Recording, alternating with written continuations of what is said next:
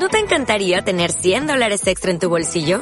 Haz que un experto bilingüe de TurboTax declare tus impuestos para el 31 de marzo y obtén 100 dólares de vuelta al instante. Porque no importa cuáles hayan sido tus logros del año pasado, TurboTax hace que cuenten. Obtén 100 dólares de vuelta y tus impuestos con 100% de precisión. Solo con Intuit TurboTax. Debes declarar para el 31 de marzo. Crédito solo aplicable al costo de la presentación federal con TurboTax Full Service. Oferta sujeta a cambios o cancelación en cualquier momento.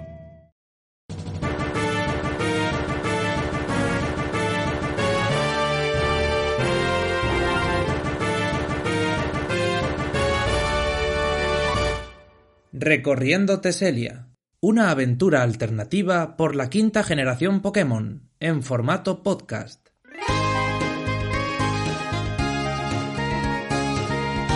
Capítulo 6. La gran manzana de las oportunidades.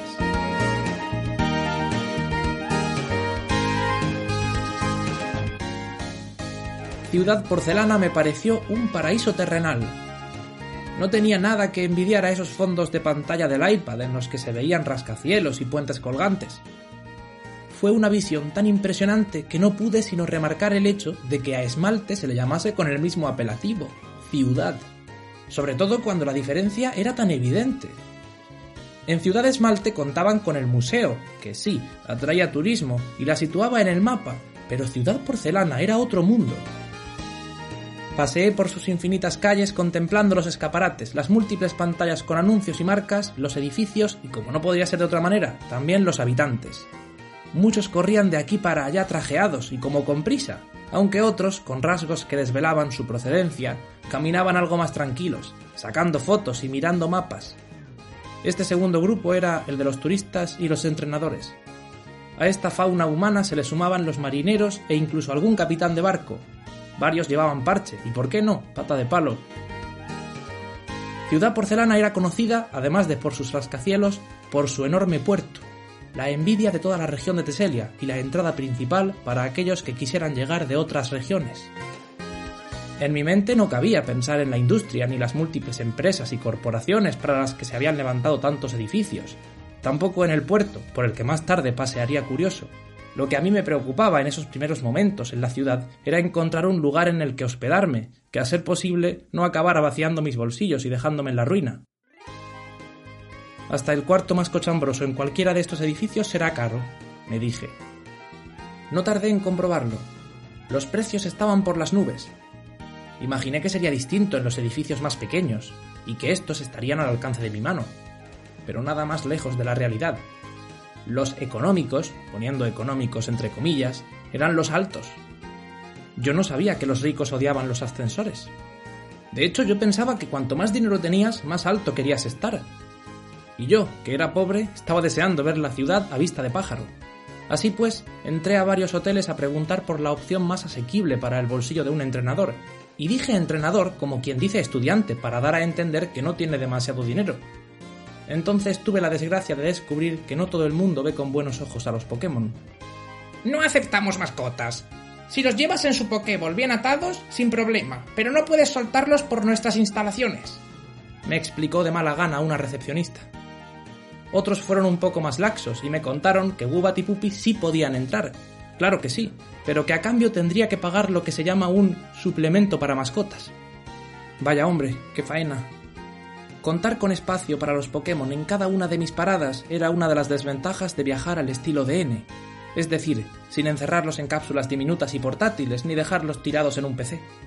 Por supuesto, eso sería mucho más fácil, pero no quería ni imaginarlo. Otra desventaja, por así decirlo, era no ganar dinero a su costa. Un entrenador normal se enfrentaría a cuantos entrenadores pudiera y recogería una importante suma de poke con lo que alojarse en cualquiera de las habitaciones e incluso disfrutar de algunos de los lujos reservados para un público más selecto. Pero mis ingresos no eran envidiables. Sí, Pupi me había hecho ganar algo gracias a su interés por combatir y a la pesadez de más de un entrenador. Pero mi blog no terminaba de despegar y aunque últimamente tenía muchas visitas, la publicidad estaba tan mal pagada que no me alcanzaba para quedarme más de un par de noches en la ciudad. Por supuesto no iba a dejar que la situación económica me fastidiara el día. Estaba en la Gran Manzana, ciudad porcelana. Debía alegrarme y ser positivo, ignorar la contaminación lumínica, los gases tóxicos que invadían las calles y el hecho de que el agua del puerto pareciera petróleo. Ya que estaba aquí, quería aprovechar el tiempo, explorar cada recoveco y visitar locales turísticos, en lugar de dedicar mi tiempo a señalar problemas que toda gran urbe tiene. En mi paseo crucé la calle de la moda, donde me tomé un porche helado. Visité el Museo de Arte y más adelante la Plaza Central Porcelana. Después de eso seguí por la calle del gimnasio, que como su propio nombre indicaba, conducía hasta el gimnasio, que pasé por alto. Cuando se me cansaron las piernas y el estómago de mis Pokémon empezó a rugir, paré en el Café Sonata con el fin de tomar algo. Por fuera daba la sensación de ser un lugar misterioso y oscuro, pero por dentro era muy acogedor. Varios músicos amenizaban la estancia y te captaban con el sonar de sus instrumentos. Para un chico inocente como yo, mi paso por esta ciudad estaba siendo una montaña rusa de emociones. Me senté en la barra, pedí algo para mí y para mis Pokémon, y en el descanso de los músicos llamé al camarero para preguntarle si sabía algún lugar económico en el que hospedarme. ¿Económico? ¿Dónde crees que estás? Aquí lo más económico es el contenedor de basura. ¡Ja, ja, ja! Tienes uno justo enfrente. No, corrijo, tienes dos. Te aconsejo el de la izquierda, que en el otro tira el pescadero las sobras y se llena de purloins. Ja, ja, ja. Claro que si lo que buscas es entrenar, no te vendrá mal. No me mires así, chaval, que te estoy vacilando. ¿Cómo te llamas? Marqué, respondí. Muy bien, Marqué, fuera bromas. Como me has caído bien y me das pena, te diré dónde puedes dirigirte. Diles que vas de mi parte y te tratarán bien. Bueno, mejor que a otros clientes. Ellos te hospedarán por un módico precio, y lo mejor de todo, no harán preguntas, son de confianza. ¿Quiénes? quise saber. Los colegas de mi sobrino. Son estudiantes. Tienen una habitación libre y a veces la alquilan por Airbnb. Dirígete a este lugar. Me extendió una hoja de libreta manuscrita y acto seguido la cuenta de lo que nos habíamos tomado Pupi, Gubat y yo. ¿Cinco mil dólares? Es más del doble de lo que imaginaba, exclamé. Oye, chico, estás en una ciudad importante. No sé de qué pueblo paleta has venido, pero aquí los precios, como los edificios, están por las nubes. Puedes darle las gracias a la gentrificación. Y ya de paso a nuestro alcalde, Juan Gil Jr. No quise discutir con él. Al fin y al cabo, me había ayudado a buscar hospedaje. Recogí la nota, pagué lo debido y salí con mis Pokémon en dirección a la calle que me había indicado. Se trataba de un edificio alto, situado justo enfrente del gimnasio. Piso 24B. Entré, tomé el ascensor y cuando llegué a la puerta de la dirección llamé al timbre. ¿Sí? ¿Quién es? Me dijo un chico algo siniestro y descamisado, con el pelo de punta y pantalón vaquero lleno de agujeros. De reojo pude observar el apartamento. Se escuchaba música y gritos de fondo. Trae una cerveza. Probablemente de sus compañeros. ¿Pero qué dice, payaso? El salón, que era lo que quedaba en mi campo de visión, estaba repleto de latas, botellas y algún que otro plato con restos de comida. Incluso me pareció ver alguna prenda sucia tirada por el suelo. Tenían televisión, pero debían de usarla como mesa auxiliar a juzgar por todo lo que tenía encima. Si mi madre hubiera estado conmigo para verlo, habría sufrido un infarto. Al lado de aquel cuadro, mi habitación parecía la más ordenada del mundo. La echaba de menos. Y a mi madre también. Estaba tan lejos de casa. ¿Cuánta quieres? ¿Cuánta qué? pregunté. Pues cuánto amor, ¿qué va a ser? Son mil dólares el gramo. Entendí entonces que estaba hablando de drogas. Oh, no, no, no, no. Eh, me ha dicho que viniera el barman de... el café. No, no recuerdo el nombre de ese sitio. El del callejón. Dice que podéis alquilarme una habitación unos días a buen precio y no sé si está en lo cierto o me he equivocado. Ay, yo no lo sé, solo lleva el hoy. Apoyó las manos en el marco de la puerta, como impidiéndome pasar, y dirigiéndose hacia otra habitación, exclamó Eloy, este es para ti. No me dio buena espina esa frase. Es para ti, como si fuera la víctima de un asesinato a punto de ser perpetrado. Viendo esto, puede que las alcantarillas no sean una mala opción, pensé. Al fin y al cabo, están protegidas por las tortugas ninja. Evité reírme de mi propio chiste para no parecer un perturbado. Eloy llegó enseguida. Este sí llevaba camiseta, pero no pantalones, y los calzoncillos tenían casi tantos agujeros como los pantalones del otro sujeto, aunque por suerte no dejaban ver más de la cuenta.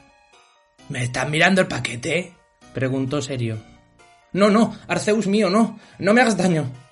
No sé por qué dije eso último, es broma, chaval. Madre mía, estás temblando. ¿Tienes frío o miedo? No temas, aquí estarás seguro. Mis colegas son buena gente, no como los del barrio del este. Dios, cómo odiamos a los del este. No serás de allí, ¿no? Pueblo Arcilla estaba al este de Ciudad Porcelana, pero no era un barrio de la ciudad. En cualquier caso, preferí contestar con un monosílabo y no darle bola, mejor caerle bien. ¿Qué es eso? ¿Ese papel te lo ha dado mi tío? Ese sí que es un buen tipo. Nos trae siempre buenos clientes. Es un tío legal, ¿sabes? Nosotros no tanto, pero no te rayes. ¿Cuántos días vas a quedarte? Depende de los que pueda pagar, contesté. Muy bien dicho, sí señor. Estás hecho un basculín, sabes negociar. ¿Sabes lo que es un basculín? Es un Pokémon, pero nosotros le decimos basculín a los basculines, es decir, a los que se mueven como pez en el agua. Y tú eres un basculín. Estaba muy incómodo. Me había echado el brazo por encima del hombro y me hablaba muy cerca. Su aliento apestaba a tabaco y cerveza. Me condujo hasta un cuarto diminuto en el que no cabíamos los dos a la vez. Primero entró él para explicármelo, luego me hizo pasar a mí para verlo más de cerca. No tenía gran cosa. Un colchón en el suelo con sábanas grises, una mesilla con su lámpara y las preciosas vistas de una pared repleta de pósters de grupos de rock. Sin ventana, lo que me dolió aún más que el hecho de que fuera tan pequeña. La lámpara no tiene bombilla. Fran se la llevó para ponerla en el baño. Por cierto, ven que te enseñe el baño. Es más espacioso que tu cuarto. Te va a gustar, Basculín. Tenía razón, era más grande, pero no mucho más. Comparado con el salón, o lo que sería mi habitación, estaba bastante limpio, aunque pude ver pelos sobre el lavabo, probablemente de alguno de sus compañeros que se hubiera afitado y los hubiera dejado allí. Ah, sí, el lavabo se atasca a veces, me explicó. Es normal, intenta no usarlo mucho. La ducha va bien, no tendrás problema con eso. Después me llevó a la cocina. Puedes usar todo lo que quieras, sartenes, platos, ollas, vasos, o pedir a domicilio, siempre que pagues tú claro. Lo que ensucies luego lo friegas. Supuse que esa norma era solo para clientes como yo, porque el fregador estaba hasta arriba y no parecía algo reciente. Serán cuatro mil dólares por noche. Tus Pokémon se pueden quedar contigo sin problema, nos da lo mismo. Si rompes algo, lo pagas y punto. No te rayes mucho con eso. Ya haremos cuentas luego, ¿eh, Vasculín? Ah, pero ¿dónde están mis modales? Ven que conozcas a la peña. Al final del pasillo se encontraba la habitación más grande, un dormitorio con cama de matrimonio sobre la que el chico de antes, que se llamaba Fran, afinaba una guitarra eléctrica.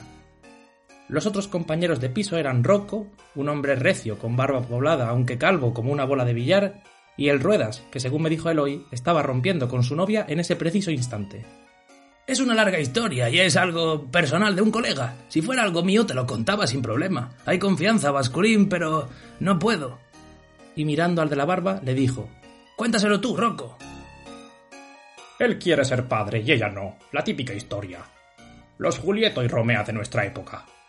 El Ruedas es un tío muy sensible y ella no entiende que él quiera ser padre. Sí, es muy sensible, intervino el otro.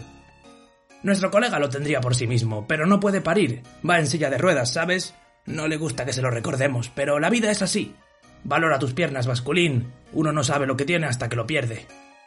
Siguieron contándome historias de El Ruedas y su probablemente ya exnovia, más tarde pasaron a hablar de otro tema y acabamos pidiendo comida al restaurante vegano de abajo. ¿Y esto es vegano? Pues no lo parece, está buenísimo. Eran mucho más simpáticos de lo que habían parecido en un primer momento. No me terminaba de acostumbrar a su rollo, pero me trataron bien. Incluso me ofrecieron probar lo que Fran vendía a mil dólares por gramo, aunque me abstuve. Cuando el Ruedas llegó, le dimos la comida que nos había sobrado y para caerle bien desde el primer momento, Eloy mintió y dijo que yo les había invitado a todos.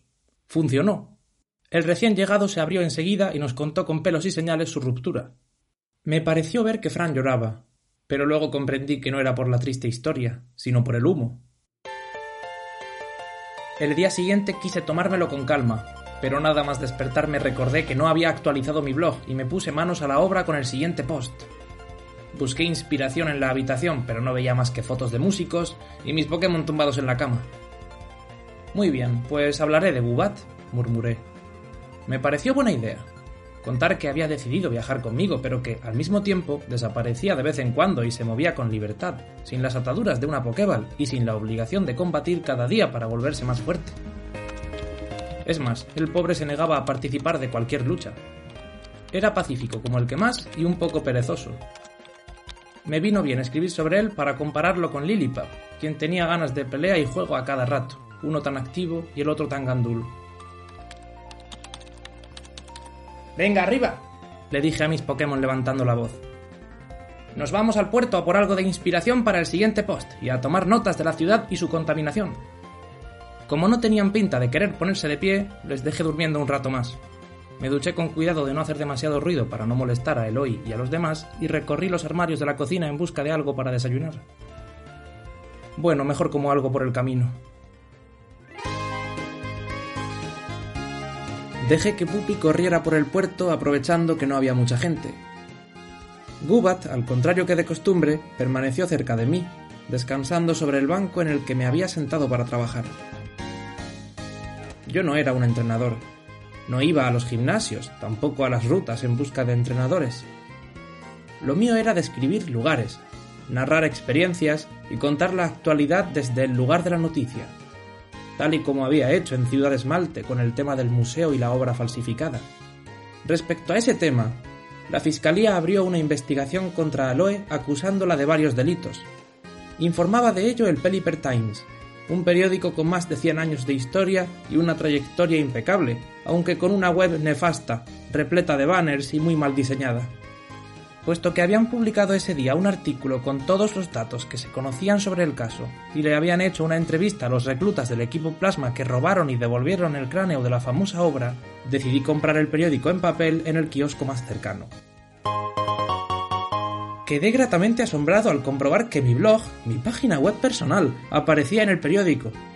Y no solo en ese artículo hablando del caso, sino también en la portada, aunque en una esquina y con letra muy pequeña comparada con la de los titulares. Decían, con toda la razón del mundo, que había sido yo quien había hecho un llamamiento a estudiar la obra de cara a verificar si era o no falsa, y que mi post había incendiado las redes. Bueno, lo de las redes es cierto, dije en voz alta como si hablase con mi Pokémon murciélago. Ha sido mi post más visto con diferencia. A este paso podré sacarme un sueldo con la publicidad, aunque aún estoy muy lejos de eso. Cuando quise darme cuenta, Gubat había desaparecido. Pensé que se había marchado por su cuenta, pero no era así. Pupi ladró para alertarme.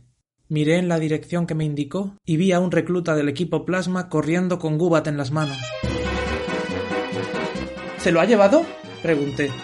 Pupi ladró afirmativamente, y sin pensármelo dos veces, agarré mi mochila y salí corriendo tras el recluta. No puede estar intentando secuestrarlo, debe de tratarse de algún tipo de error, me dije incrédulo. De un momento a otro perdí la pista del recluta. Pupi, con su olfato, me condujo hasta unas escaleras que llevaban a una especie de sótano oscuro. Disculpe, señor, ¿ha visto pasar a alguien por aquí con un Pokémon en sus brazos? Le pregunté al primer marinero que encontré. Ay, Nina, no lo sé. Mucha gente lleva Pokémon en brazos. Podría haber visto a ese alguien a quien tú te refieres o no. Dice uno de estos hombres disfrazados con la cara tapada del equipo Galaxia cargado con un Gubat. Del equipo Plasma, no del Galaxia. Creo que me ha robado a mi Pokémon. Pues sí, nena, le he visto. Se ha metido en las cloacas justo por ahí. Indicó el mismo camino al que me había llevado Pupi. Le di las gracias y me adentré en ese lugar oscuro y maloliente. La barriga empezó a dolerme de tanto correr, pero no me detuve. Tenía que encontrar al recluta, recuperar a Gubat y ya de paso pedir explicaciones. Si se trataba de un equipo malvado, tal y como decían medios como el Garchon Post, quería comprobarlo por mí mismo. ¡Mierda! ¡He pisado una mierda! Escuché a alguien decir un poco más adelante. Me acerqué y vi con el recluta, que en efecto llevaba al Pokémon agarrado, Gubat se defendía mordiéndole el brazo, pero era demasiado débil como para hacerle daño. Mierda, no hay salida, dijo desesperado. Eh, devuélveme a Gubat. Lo estoy liberando, se excusó. Oye, escucha, estoy contigo en eso de liberar Pokémon. Comencé acercándome lentamente como si se tratase de una especie salvaje y no quisiera que se asustase. Quiero ayudar al equipo Plasma, pero necesito que sueltes a ese Pokémon, por favor. Confía en mí. No me fío, seguro que quieres enfrentarte a mí. Soy más fuerte de lo que aparento. Te daré una paliza y te robaré también a ese Lilipap. Te equivocas, insistí. No voy a hacerte nada. Escucha, tengo un blog.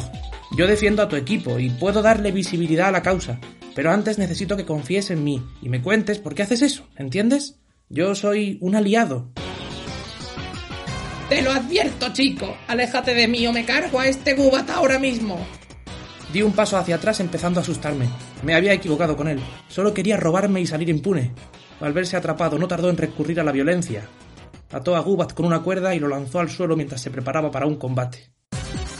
Pupi corrió a rescatar a su compañero, pero el recluta lanzó una Pokéball y de ella salió un Sandile, un Pokémon con forma de cocodrilo de tipo tierra siniestro que atacó a mi Lilipap sin dudar utilizando mordisco.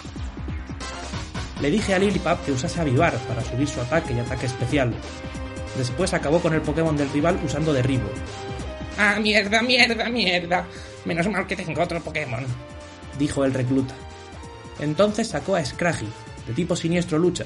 Su segundo tipo era eficaz contra mi Lilipap, pero este era más rápido y gracias al movimiento avivar además más fuerte. Lilipap, utiliza placaje. Fue un ataque crítico, pero insuficiente. El Scraggy rival le atacó con puntapié y le bajó la velocidad. Después, mientras mi Pokémon se preparaba para arremeter de nuevo, empleó golpe cabeza, lanzando al pobre Lilipap por los aires. ¿Estás bien, Pupi? pregunté asustado, pero este no quería mostrar signos de debilidad. Se puso de nuevo en pie y atacó con mordisco, que por fin puso fin al combate y dejó indefenso al recluta. Mierda, estoy empezando a hartarme de tanto perder. Siempre igual. Mierda, mierda, mierda. Está bien, quédate tu maldito Pokémon. Ya robaré otro para Gechis. Adiós. Y se largó corriendo. Traté de detenerle para preguntarle por sus intenciones y resolver todas mis dudas para con el equipo plasma, pero preferí liberar a Gubat de sus ataduras y darle medicamentos a Puppy para curar las heridas sufridas durante el combate. Al acabar, el cuerpo de Puppy se iluminó de repente y empezó a cambiar. Se volvió más grande. Sus patas se estiraron un poco. Le creció pelo oscuro por el lomo y su cola se alargó. También el pelo de la cara mutó en un frondoso bigote que le daba un aspecto más rudo.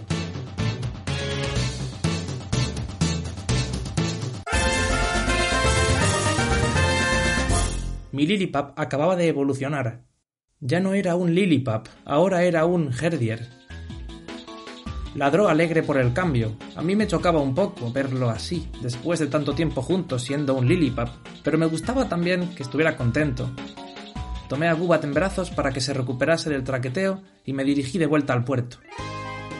Tras subir las escaleras y salir de las cloacas, apareció un hombre con el pelo color miel, largo y ondulado, pañuelo al cuello, blusa de seda color pistacho, pantalones de payaso y mocasines. Seguramente él habría dicho que iba a la moda, pero para mí iba hecho un cuadro, en el mal sentido de la expresión.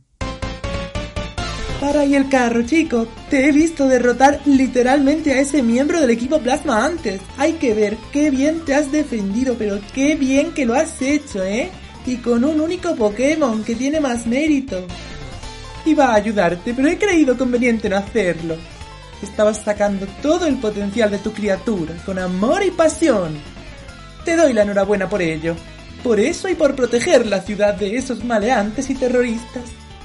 Me llamo Camus, Alberto Camus, y soy el líder del gimnasio artista, el de esta ciudad. Estaré encantado de recibirte en él y de combatir contigo, literalmente. Lo siento, no soy entrenador, confese sin miramientos. ¿Cómo que no? Pero si te he visto con mis propios ojos. Es que eso era en defensa propia. Mi Pokémon ha salvado a su compañero, nada más. Camus me observó perplejo. ¿Y si no eres entrenador, qué eres exactamente? Ante todo, supongo que una persona. Literal que no te entiendo, pero no quiero discutirlo aquí. Este lugar me pone los pelos de punta. Pásate por el gimnasio y me lo cuentas mientras nuestros Pokémon luchan. No, lo siento, concluí. Nos despedimos y yo volví al puerto para seguir leyendo el periódico, prestando, eso sí, más atención a Pupi y Gubat, que no tardó en animarse y salir volando en busca de sus propias aventuras por la ciudad. Era muy independiente cuando quería. Mirando al mar, medité sobre lo ocurrido con aquel recluta. ¿Cómo no iba a creer a los medios o líderes de gimnasio cuando afirmasen que el equipo Plasma era un grupo criminal cuando yo mismo había sido víctima de uno de ellos? En esos momentos me habría tragado cualquier bulo del Garchomp Post sin problema. Sí, el equipo Plasma quería liberar a los Pokémon y construir un mundo más justo e igualitario, pero esa forma de hacerlo. Aquel recluta no solo no se había disculpado ni dignado a hablar conmigo tranquilamente, sino que había atentado contra la vida y la integridad de Puppy y Gubat. ¿Acaso son esos actos que un defensor de los Pokémon haría? Por supuesto que no. Tenía mucho que poner en orden en mi cabeza antes de volver a escribir sobre dicho grupo. No quería ser un borrego de Gechis, ni tampoco parte de la masa que les ataca sin conocerles. Pensaba que en el término medio encontraría la virtud. Ahora bien, tendría que alcanzar algo de conocimiento y aprender a situarme en ese término. De un momento a otro, el iPad me notificó de un correo entrante. Lo leí con curiosidad, parecía interesante. Decía lo siguiente. Me llamo Damio Farruco, director del grupo editorial Cidra SL, En primer lugar, quiero expresarle en nombre del grupo que represento mis congratulaciones por su trabajo de investigación y redacción de su blog de Arcilla al Mundo. Oh, gracias. Creo que tiene talento y mucho potencial, tanto a nivel periodístico como mediático. Es por ello que me gustaría invitarle a una reunión en nuestra sede de Ciudad Porcelana. Mira qué bien, la ciudad en la que estoy. Con el objetivo de hablar de temas profesionales y empresariales. Ruego se dirija a la dirección indicada más abajo el próximo día martes 7 de octubre a las 11 de la mañana. Le estaré esperando. Menuda sorpresa podía ser una gran oportunidad para mí, y aun en el caso de que no sacase nada en claro de esa reunión o que solo fuera para felicitarme, ese correo ya era en sí una buena razón para seguir escribiendo. Significaba que mi blog no era tan malo como yo pensaba. Había conseguido muchas visitas y las redes se habían hecho eco de mis artículos hasta el punto de alcanzar la dirección de Cidra SL, grupo en el que se integraban, entre otros medios y blogs conocidos, el Peliper Times, el Casco Volante, el periódico Puente Saeta, el corazón me latía como si fuera a salírseme del pecho. Estaba nervioso. Quedaban cinco días para la reunión. En cuanto volvió Gubat al puerto, regresé al apartamento en el que me hospedaba y hablé con Eloy, el dueño, sobre la noticia. Me dio la enhorabuena al instante, aunque luego me preguntó por mi blog. No lo conocía y no tenía ni idea de que yo escribiese. Creía que era un entrenador normal y corriente. Enseguida hice el cálculo de cuánto me costaría quedarme en la ciudad hasta el martes. Si las visitas del blog crecían un poquito y ganaba algo por la ciudad, llegaría sin problema. Esa noche no pedimos comida a domicilio. Yo tenía que ahorrar y ellos querían bajar a tocar al café Sonata. Hola Marqués, ¿qué tal la aventura por ahí? Hablé con mi madre por videollamada. Le conté lo ocurrido y dijo sentirse orgullosa de mí, aunque no entendía qué tenía que ver eso con lo de ser entrenador, pero le parecía emocionante no supe cómo decirle que yo quería ser periodista y no entrenador, que tenía pensado ir a la universidad en algún momento y formarme como profesional. No era el momento de dar explicaciones, no por videollamada. Continuará. Suscríbete para no perderte los próximos episodios. Puedes seguirme en Twitter o Instagram como arroba marquemepese. No dudes en compartir este podcast con tus amigos si te ha gustado y recuerda que puedes dejar un comentario en redes sociales. Gracias a oyentes como tú, recorriendo Teselia es posible. Hasta la próxima.